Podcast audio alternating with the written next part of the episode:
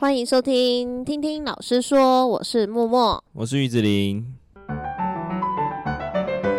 好，今天的闲聊主题要跟大家聊的是一个，就是我们现在已经开学了嘛，但是其实在开学前的时候，很多学校都面临着找不到老师这件事情，因为我们发现，在一些就是老师交流的平台上，或者是一些招募老师的平台上，就发现有好多国中小可能都已经来到了第七招、第八招，甚至有的到了第十几招。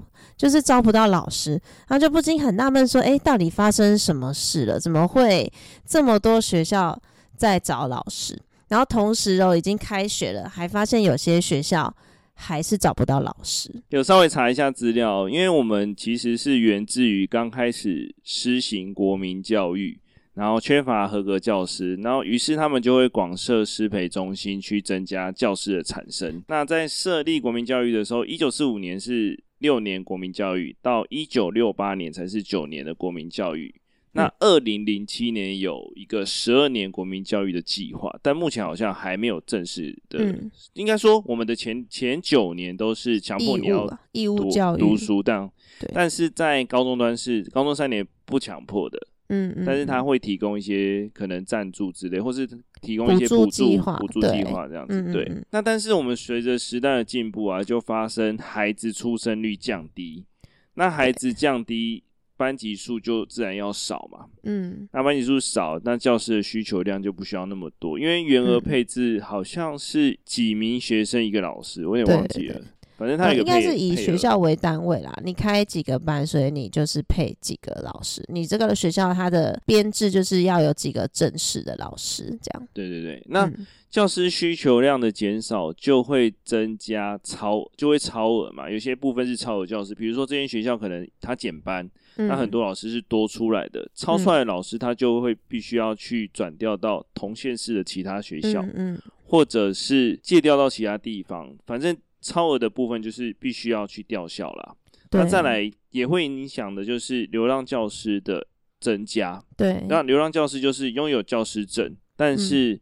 他们没有在学校里面任职，没有在编制内。对对对，就可能像代理教师、兼课教师或是代课教师都算是流浪教师这样子。嗯嗯。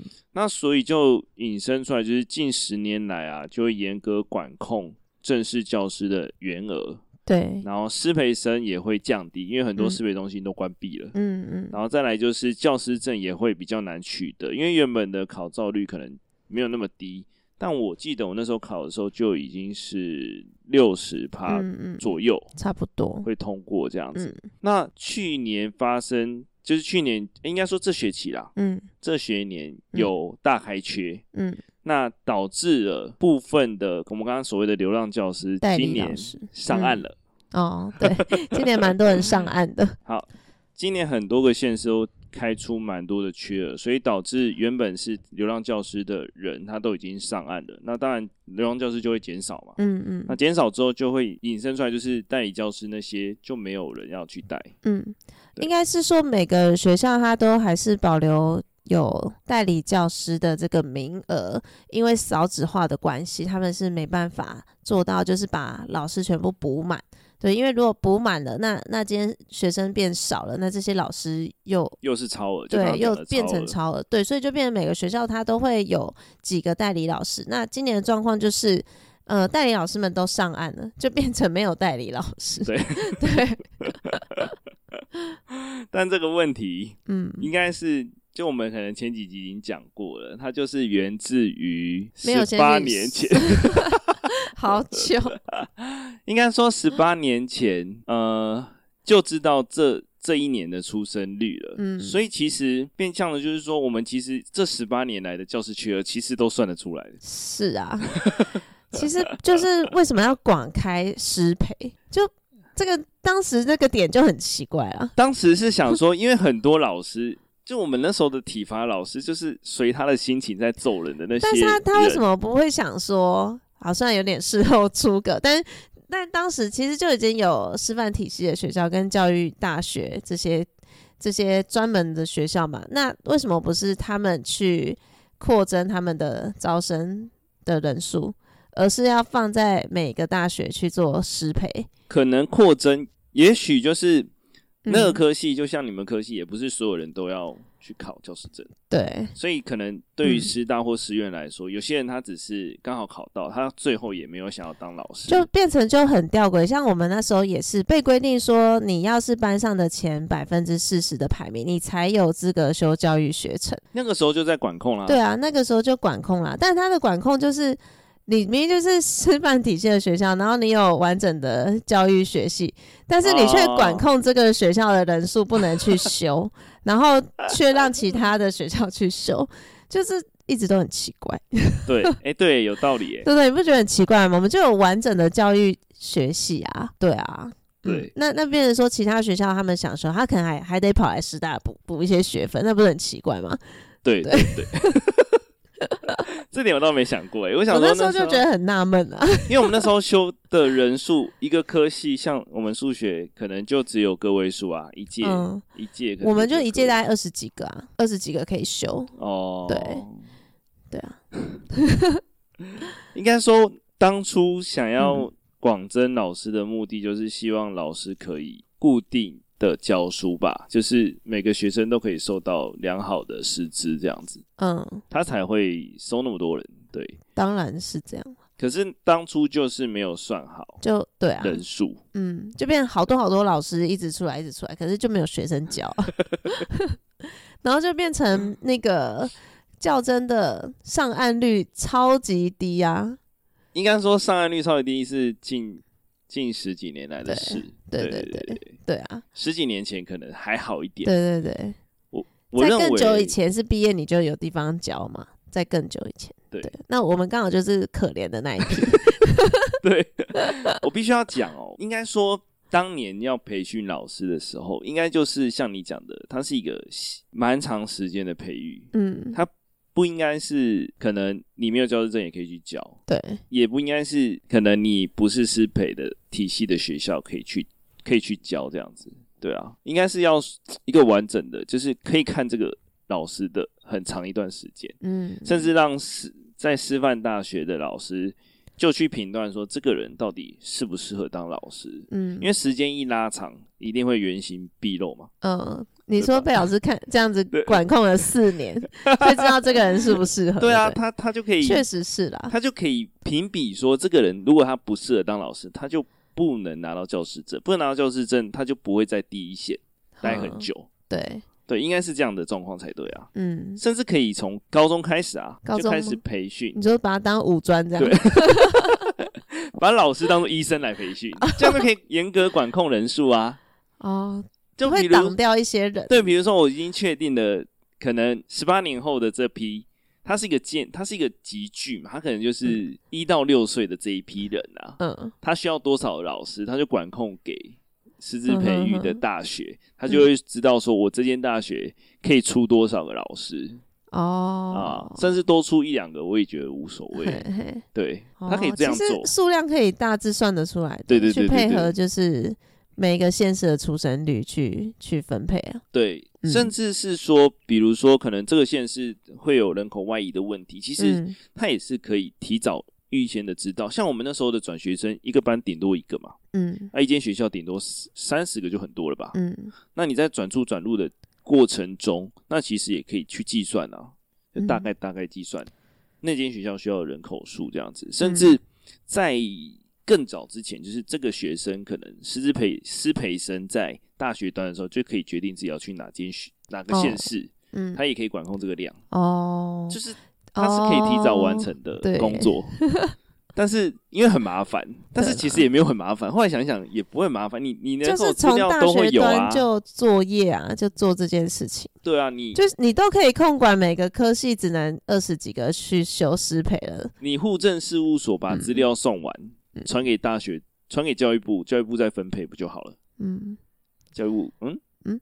嗯，怎么？教育部，嗯，教育部，我们还是我们真的想的太美好了，因为他们身为政府官员，他们为什么都这个这个 作业的方式，其实根据系统一化，现在就可以很容易的做到。就像我们未来的有一集要讨论的公务员，其实也是这件事情。嗯嗯，就是因为一化了嘛，所以很多资料，大部分的只要你授予权限，就可以进去看。嗯，所以教育部的人应该有这个权限去知道出生儿的成长比例，嗯，然后去计算集聚啊。可能这一到六年，最你说你你不能估算还没出生，那当然没有问题。但是出生了。的人，你就可以知道我高中端需要多少人啊，嗯、甚至于出生端的到小学前，他其实幼稚园前，他其实还有两三年的准备啊，嗯，嗯。对吧、啊？你可以管控这个量，你甚至可以计算说这些老师他的任教期限可能把表示我们可能拉二十五年，二十五年他都在职嘛，那他在职的情况下，退休后你要再补，对啊，那你算完之后，这个人算二十五年，接下来就可以再加，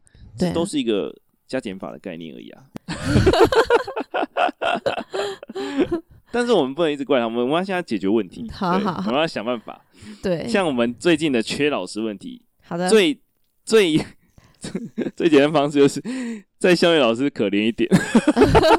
对啊，就不是有新闻就说一个老师你可能要兼两个班班导，好像有啊，有看到这一类的、嗯、这一类的新闻，那可能不太好。其实我们自己学校也差点发生主任兼班导的事情啊，哦、对，对，对，对，对，就是当你真的招不到的时候，那你没办法，要开学要运作嘛，对，对像像我这次就有听到我一个家长，他他家的小一点的比较小小学生，他的儿子还小，他就说到开学前一天哦，他都不知道班导是谁，哎，哦，就是因为他小五要分班嘛，嗯，对，然后。都不知道是谁，一种惊喜包的概念。但呃，我们先解决掉缺老师，就是从校内老师找，嗯、再来就是从校外老师去找没有教师证的了。这是已经到最后一步了。三招之后，就是可以开放大学毕业，你就可以来报考，甚至可以找实习老师，嗯、但是要几薪，把它当做代理来聘任。嗯嗯嗯借此也可以让他知道这个这个行业适不适合他，因为其实实习老师他其实就是大学段毕业嘛，那其实也是符合我们最后一段的门槛，要大学毕业，对对，相关科系这样子，对对，其实也可以，也可以，但甚如果万一没有呢，就只能校内老师扛了。最后最后一步是校内老师扛了，对，但很家长当然是不希望我的老师是没办法兼顾的。当然，我的孩子这样子，对啊，对，然后也不希望我的老师是没有专业资格的，对啊，对，那这一块的这块的最初的问题，其实也是来自于上层单位，是啊，对他们还是要想办法 去解决这个该解决的问题。那目前的话，他们针对代理老师，其实有做一些改革啦。就从今年的八月一号开始，代理老师呢的七八月的薪水是会给付的，也就是可以拿到完整十二个月的薪水。对，我这边要讲一下，因为我们都代理过，我代理过一年而已啦。哦，嗯，我带三年。哦，你带了三年。对，但是那时候是爽日子啊。就那我带我那时候是在台北啦，所以我没有感受，没有感受到。你你也是到一整年吗？没有，都一整年。那时候是一整年。嗯。我没有哎、欸，我那时候好像就是七八月没有薪水，所以平均下来一个月才三万。那你那时候有年终吗？有有有年终，对，但是平均下来就没有很多钱了。因为如果七八月没拿到薪水的话，平均下来才三万多哎。对啊，那你就去做别的工作就好，搞不好还更多。但很爽，有寒暑假。好啦，我讲一下，就是因为原本的代理制度是七八月底起聘。嗯，到隔年的七月一号就没有聘书了，所以要再重聘的话，是这两个月完全没有薪水的。所以刚刚提到的原因就是在于一开始的代理几乎大部分的县市是不给薪的，嗯，所以对于代理老师来说，他等于少两个月薪水嘛，然后又去平均他原本的薪水更低，所以没有人要当的原因在这里。对啊，除非他真的很有教育热忱。对啊，而且如果没有教师证，又更惨哦，他好像又在被打八折还九折，学术研究费那边，对对对对。这个情况下，你怎么可能找到人？对啊，就去做别的工作都薪水比这个还高哎、欸。对，然后再来就是代理教师不会去增加你的薪级啊、哦，不会跳级。对，他不会跳级，你每年带这个薪水都是这个钱。你就算做到四十岁还是这个钱，还是这个钱，而且保的好像是劳，哎、欸，我记得是劳保。哦，对，是劳保。对对。反正劳保跟公保差不多啦，都对啊，都有点危险这样子。嗯、除了就是刚刚讲的薪资过低之外，还有就是刚刚还有有提到，就是一年一聘会有种很不确定的感觉，因为你不知道说这个学校它它还会不会需要这个位置。对，有的学校是三年一聘，嗯，有的好像会多一点啊，但大部分都是一年一聘。我有听过一个是，他是被哎、欸、怎么说呢？就是他原本都是代理，然后也都固定有。有这个职缺，然后但是就是在某一年的时候，有原本当行政的老师要退行政，就跟他同科的，但那一个原本行政的那老师他是正式老师，所以他要退行政了，他就要把课要回来，所以他就突然间就没工作了，对，就是就很惨呐，因为你会觉得说可能一直。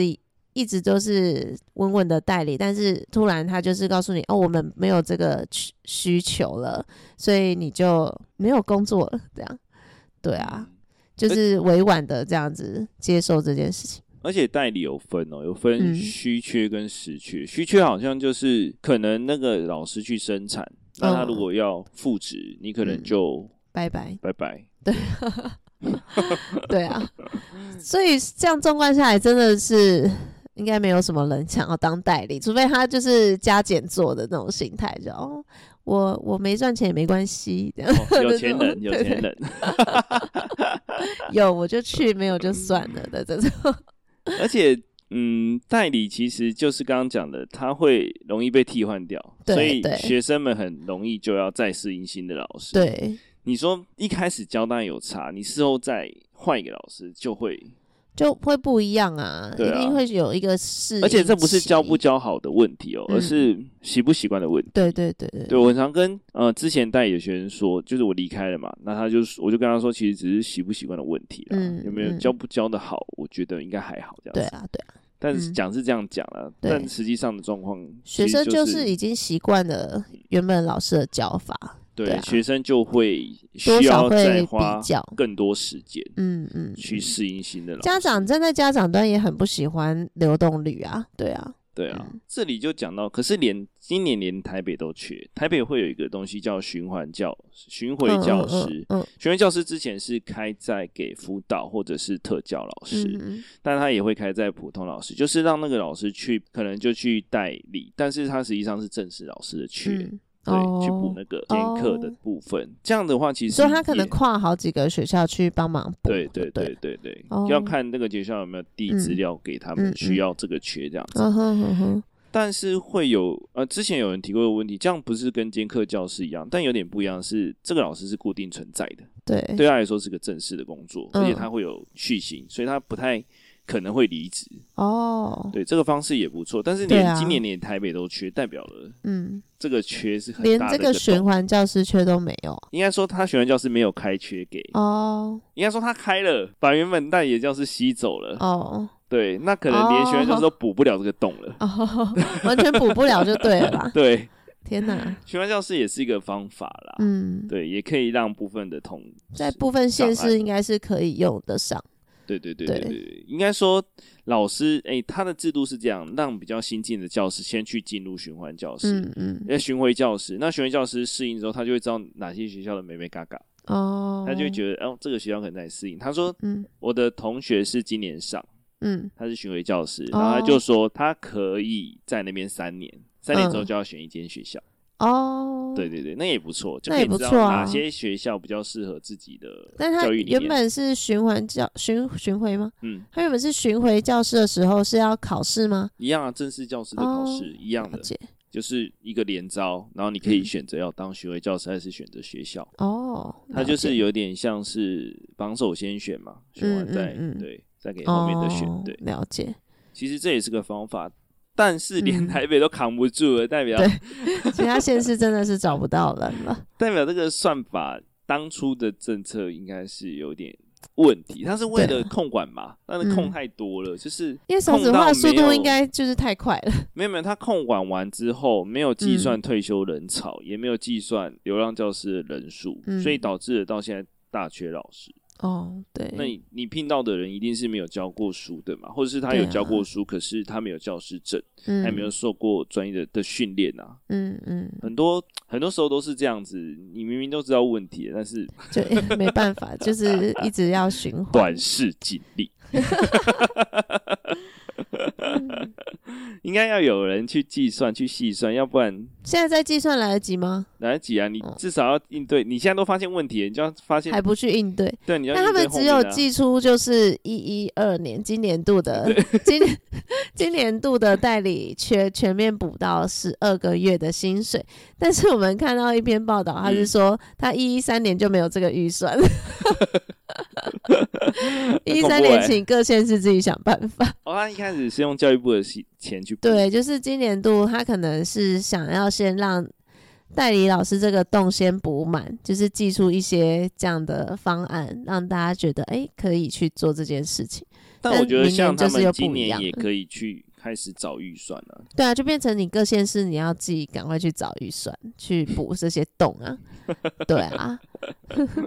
那如果又广开名额的话，那又要能确保说学生不会再变少，啊。我想到一个方法，好，啊，少买点蛋吧。很扯，讲到就生气了。算了，不提了。好的，没有啊，应该要想办法把一些预算移过来啦，因为教育其实是一个国家的未来。嗯没错，对啊。但这边讲到国家的未来，但我们刚刚除了就是在政策上面让很多人对于代理老师这个这个工作很却步之外，再来就是回到真的教育现场面。哦，对，为什么越来越多人不想当老师了呢？你知道韩国那个案子啊？嗯，台湾也有保险，台湾有这个险，台湾也有教责险。我昨天查到，一年大概几千块这样子。他就是在呃老师没有违反教师法的情况下，如果被控诉什么，嗯、他会愿意支付一些赔偿金吗？对对对哦，对我跟我同事决定要保哦，真的吗？你蛮容易被投诉的，是不是？应该说这个保险要会出来，一定是某些部分有状况，对吗？就是交易现场一定会各式各样的状况，你也没办法保证自己的清白。嗯、对，好悲哀哦。对，连台湾都有这个险，那就是。问题有严重到 被保险公司看到，看到市场。我应该明天立马去找保险。天哪！尤其是我觉得国小最容易。对，因为在韩国那一次的新闻，它也是发生在国小低年级嘛。对，那因为低年级家长一定会。给予最多的关注，因为年纪还小嘛，而且低年级的孩子很容易畏惧，嗯、所以他们有的不会说出实话，嗯嗯，有的可能就是妈妈说什么就什么，但是妈妈有可能也只是臆测，嘿，这个结果，嗯，对，那预测当然是站在保护孩子的立场，但有时候是过于保护嘛，嗯、那你怎么知道现场是什么状况？他可能就是他孩子可能在哭闹，嗯、他就觉得是老师的错。他没有想过，他的孩子在前面在在欢的过程，导致老师可能要去压制他，嗯、或是什么的状况，嗯、让他稍微受伤。但你两边都在拉扯情况下，一定会受伤嘛？对啊，甚至你衣服拉扯都会有那种痕迹啊。嗯嗯嗯、其实，嗯，老师要保险喽，老师需要保险就对了。应该增设一个那个，你说你下面连接要贴保险单位，对，我先去找，找完再传给大家。没有，我觉得应该要增设一个。老师薪资条里面有一个破保的那个，哦、就是强制险的概念，但是教育部帮你出钱 一样就对第三方责任险，天哪，好可怜哦。应该是需要的，嗯，有点恐怖，所以很多人不愿意当老师也是在这。就算他有教师证，他可能也会。想要离开的原因，对，因为刚好前阵子看到了一个新闻，对，不知道大家有没有看到啦？就是家长直接在赖群控诉老师乱搞，就是呃，不要管太多。因为老师在他的联络簿上面写说，嗯、呃，就是他小孩可能在课业上等等都有比较落后于其他同学，那希望家长可以花一些时间，可能陪孩子写作业。这样子让他的程度不要落后同学太多，这样子，那结果家长的反应就是就是 po 文公审吧，公审老师说不要管我这么，我又没有叫你要就是把他教到多好这样子。对，而且他还骂脏话，这篇文章我也会 po 上去，很扯哎、欸，怎么会？他说你能教就教，不要常常在五四三，我只想让我的女儿轻松上而已。对读书有没有兴趣，看他自己。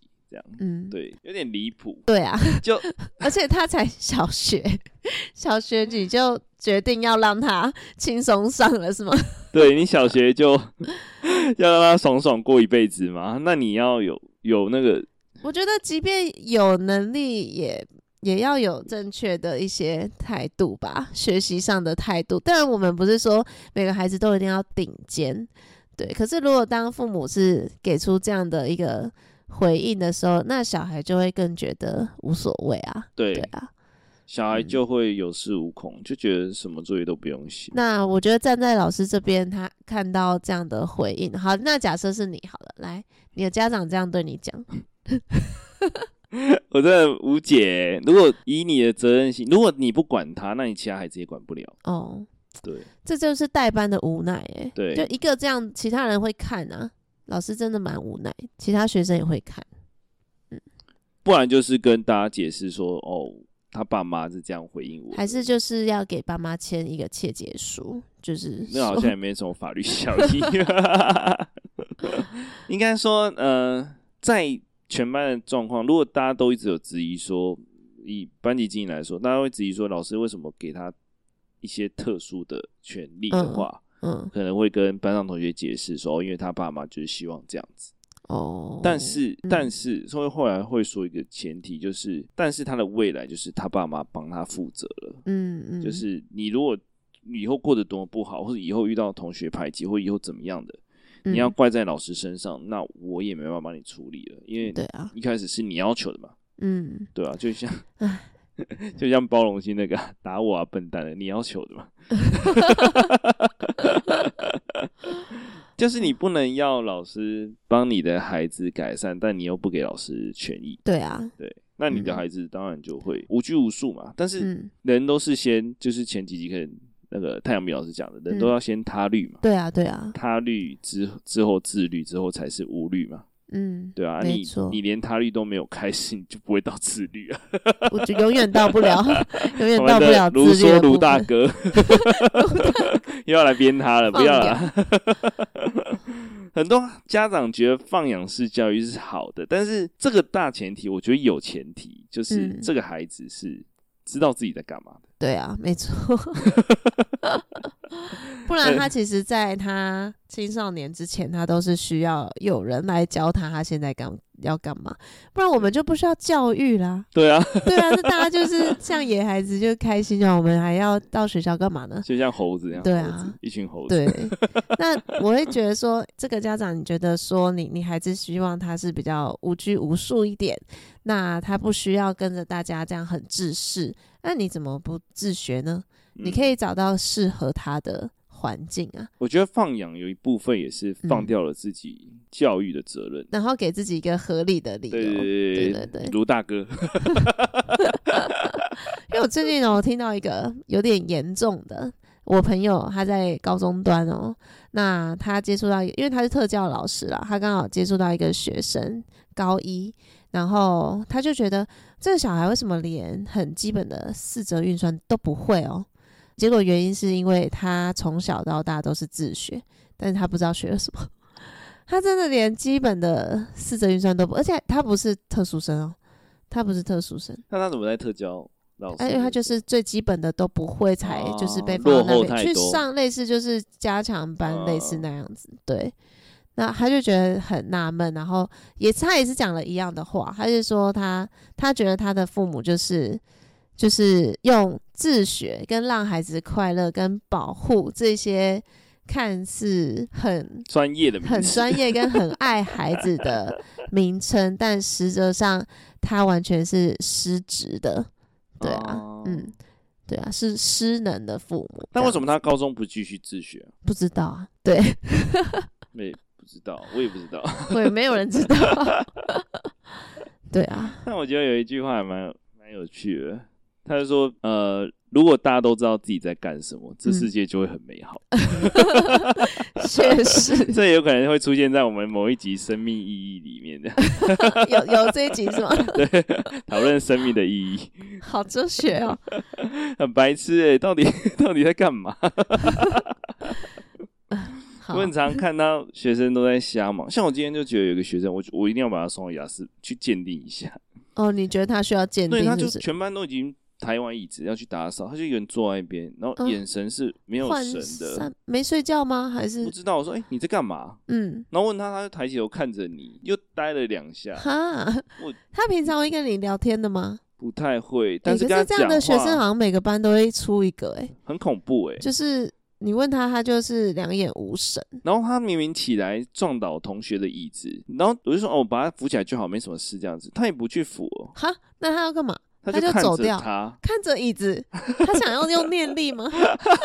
我也不知道，真的是蛮恐怖的一件事情。所以你说 很多人不当老师是有原因的啦，他没办法扛住这个。啊、即便是我们现在也想放弃了，他没办法扛住这个多变的学生。我们就包装的蛮 乖揣的学生，这太太恐怖了。我我觉得现在有很多的问题啦，真的是让很多会很却步。对，所以，我们其实现在看到新进老师充满热血，我们都会很想给他一些鼓励，给他一巴掌，给人家把他挥起。现在有热忱的人不多了，好吗？真的有道理，好吧？对啊，那那，为什么热忱会不见？真的有很多很多的原因啊。对，绑手绑脚的是真的太多。嗯、那当你真的想多做点什么，好像你得到的可能不见得是正面的回馈。而且有的家长会觉得他是对的哦，就是。即便到最后的结果，他的孩子已经他管不了了，他也是觉得他的教育是对的。最近已经第二个了，第二个你们班上第二个，对，第二个，他就说，我就说不行，他这样混下去不是办法，就是都在睡觉。嗯，那前一个是作业都不交，什么都，家长就会丢一句话。给我就是说，我在等他觉醒这样子。哦，真的吗？他真的这样回你？两、嗯、个都这样讲，一模一样的字。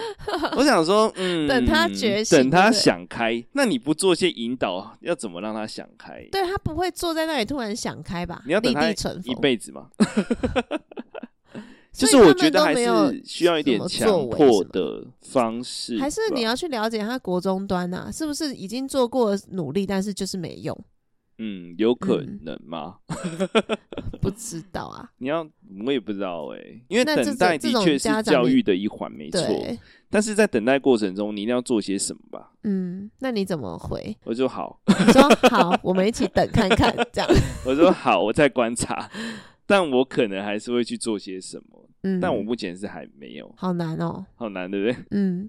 我觉得老师端的确要等待，比如说这个班就是可能数学真的很烂，嗯，那你不能一开始就一直压着他，他就不喜欢这件事了嘛。那我就等待他喜欢这件事情，嗯，这是需要等待。那你在上课的时候还是要很努力这样子，嗯，对，不要觉得他都很烂，然后就乱教，没有没有这件事情，你还是会。那你听起来你还是充满热忱啊？但我最近被那个某一个班学生说你都在打混这样子，你竟然会被这 样讲？但是其实是那个班的开玩笑。你应该说，那个班就是学习数学这一块啦，他就是大概只剩下个位数的人。但我要为了个位数的人这样上嘛，那是不是会导致其他人就是就在做自己的事，还是什么的？就是很难去做个取舍。对，你要去，还是以后数学也把它弄成选修就好。对啊，对啊，对啊，选起来就好了。想学的去学，不用那么困难，不需要。对啊，想想学再来。对啊，对啊，不然也是教的蛮累。对啊，就跟你的美术一样。对啊，美术习啊。对啊，可我们都已经是设计群，还是有人要画不画？我也是，我也是无奈。这这不是你选的吗？就最近好像就是高一嘛，那我就跟他们说好，我们接下来要准备某个比赛，这样。然后他们就就是一直那边哀啊，然后我就回说，这这不是你们选的吗？对啊，对啊。就没有人逼你来广社科哎，我我也没有逼你，对啊，是你自己选进来，不是很开心吗？对啊，嗯，你你在干嘛？对啊，不知道，太酷了。就大家都觉得他想要自由，但是自由的过生活，前提是你要有一定的实力。就是可能就是在对于小孩吧，其实我觉得最终都是回到家庭教育，你父母有没有很在意这件事情，小孩就会去在意这件事。对啊。而且我觉得缺老师这件事，其实家长也要站出来。嗯、没错，因为我觉得家长跟亲师之间就是一体的嘛，对啊，你不可能哪一边比较为主啊，不可能。嗯，对啊，老师跟家长要站在一起。其实，如果你把它想象成一个 team work 的话，对你孩子一定是有帮助的。对，大致上来讲啦，我们不讲一些极端的例子啦。对，对，大体上，老师跟家长之间，如果是互助合作的话，其实我们的目标都是希望孩子好。说实在的，对，对我还是不太希望遇到那种嗯，卢大哥式的教育，卢不了，那个真的教不了。放养，那个已经是你把你把你的责任跟老师的责任都丢掉了。嗯、对。当你用自由教育来包装哦，可是我们以前都要读他，到现在的大学段还在读他的著作，哎，这是为什么呢？不知道，就跟呃，我们那时候生物不是要读那个舌舌头吗？哦，舌头的，后来发现那个只是个非正式的论文哦，是哦，对，不知道，就是什么这个件事。呃，辣啊，辣没有啦，这边是苦，这、嗯、边是甜。哦，那个那个图，那个是非正式的，那不是哦，真的吗？那为什么会在教材里面？在教科书里面，对，就是莫名其妙啊。哦，很多时候都要稍微探究一下吧。嗯嗯，甚至啊，应该说在审慎审视这些教科书的过程中，应该要去思考哪些要拿掉，嗯，哪些可以放进去，这样子、嗯嗯。这些事情也是比较终端中间的人去决定的。嗯。甚至你啊、呃，可能现场的人也可以决定这件事情啊。你都知道他是错的、嗯，你为什么还要教？所以我们把这个最大的问题就要做个总结。总结就是现在今年可能没有办法解决了啦，因为它已经是已经发生了。以我们也是没办法解决了。对，我们只能站在一个，可是我们的那个立场也好怪。我们就是呼吁说，大家不要进来了。对，我们一直在呼吁这件事情。会呼吁大家要三思、三思、三思，要不要当老师这件事。嗯嗯，有热忱还是可以的。你这句话超没说服。先保险啊，先保一下吧。对啊，对啊，嗯，应该说我们还是要呼吁上级单位还是要解决，因为该开始精算的很多东西都是科学了，就是算得出来嘛。嗯嗯，嗯，你连那个预测，可能预测气象那些都做得出来，那。嗯，它也是很多资料收集而成。对啊，那我觉得这个其实是一个有点像线性的资料，它不是一个很复杂的嗯曲线嗯，应该是可以算，也没有叫你去预测接下来下一年出生率多少，没有啊，你就是算已经有的数据啊。嗯，嗯，教育毕竟是这个国家的未来嘛，教育改革真的是很重要啦，势在必行。对，嗯，该做的大家还是得做，然后大家也可能有机会会成为。人父人母嘛，你还是要为了你未来的孩子去监督吧。嗯，你还是要去关心这个政策。嗯，对啊。然后最后我想下的结论就是 我觉得教育最终还是回到家庭教育。我们这样看了这么多年，这么多届，而且我们算是等于说是站在高中端去看看他的以前。对，那真的发现。家庭教育是最重要的、最，要最核心的。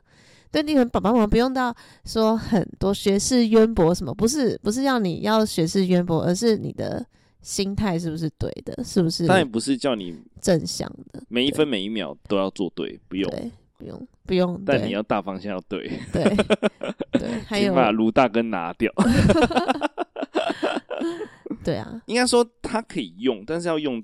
对时间呐、啊，对，就是每一件事，不，我们不就会说什么见微知著嘛，嗯嗯，但是也不是所有事情都是适用的，嗯，而是那件事情是单一条件下，嗯，因为造成一个人的条件太复杂了，对啊，对对，所以可能某一些时候可以，某一些时候不行，嗯，某一些状况或是某一个地点，嗯，不适合，嗯，像在餐厅你就不能放养嘛，你就是一个会危。危害到其他人，对啊。但你如果去山上露营，你就可以放羊，对啊，你就让它跑啊。只是 可能要围起来或什么的、嗯、之类的，就在对安全的环境下可以放嘛。那，你不该放的时候，你就要牵好、嗯，就不要过度卢梭，但是也不要过度保护啦。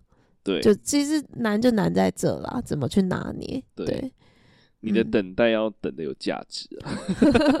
对啊，所以就是育儿不孤单啦，我们会尽量提供很多种的。但我也蛮想知道他什么时候会醒的，我要做什么事？好，那你那你就持续观察。哦，有一个已经不在我的班了，哦、真的假的？那你请另外一班老师继续观察，因为老师也很堵拦他。就还没等到就对了，不用等啊，把它锤死比较快吧。太不行，这样可能犯法。保险要保高额，保险保险保不掉这一块，我有看到不能打人。对，体罚不算在内。啊，对啊。所以我们这边呼吁一下啦，跟教育有关的专职单位应该要开始去做这件事情，嗯、应该要开始去计算。应该说我们的，应该说所有的台湾呐，包含了学校单位也是横向联系，真的，嗯，很多资料都是可以互相通的。嗯但是、嗯、当然是要授权嘛，所以我们很多法规可能要修正，或者很多再收取这些户政资料的拿取方式可以更开放一点，嗯，开放给专责单位这样子，嗯、哼。甚至我只要人数嘛，我也不需要不需要这个人人的状况啊，不用啊，对，对啊，嗯。好，那以上就是我们针对这个学期看到的一个现象，就是非常缺老师的这个现象，然后提出来讨论的部分。当然我，我觉得我们以这种市井小民的身份也没办法带来太多的改变，但是就提出一些我们的想法，也希望可以带给大家一些新的观点，跟去思考一下这个问题。好，那以上就是我们今天的节目。如果喜欢我们节目的话，可以点击节目资讯栏，然后里面有我们的 FB 还有 IG，可以按赞追踪。然后如果喜欢我们节目，也可以留言给我们，我们都会看得到。那也希望你可以分享给你的亲朋好友，然后也别忘了留五星给我们。那我们就下次见，拜拜。拜拜。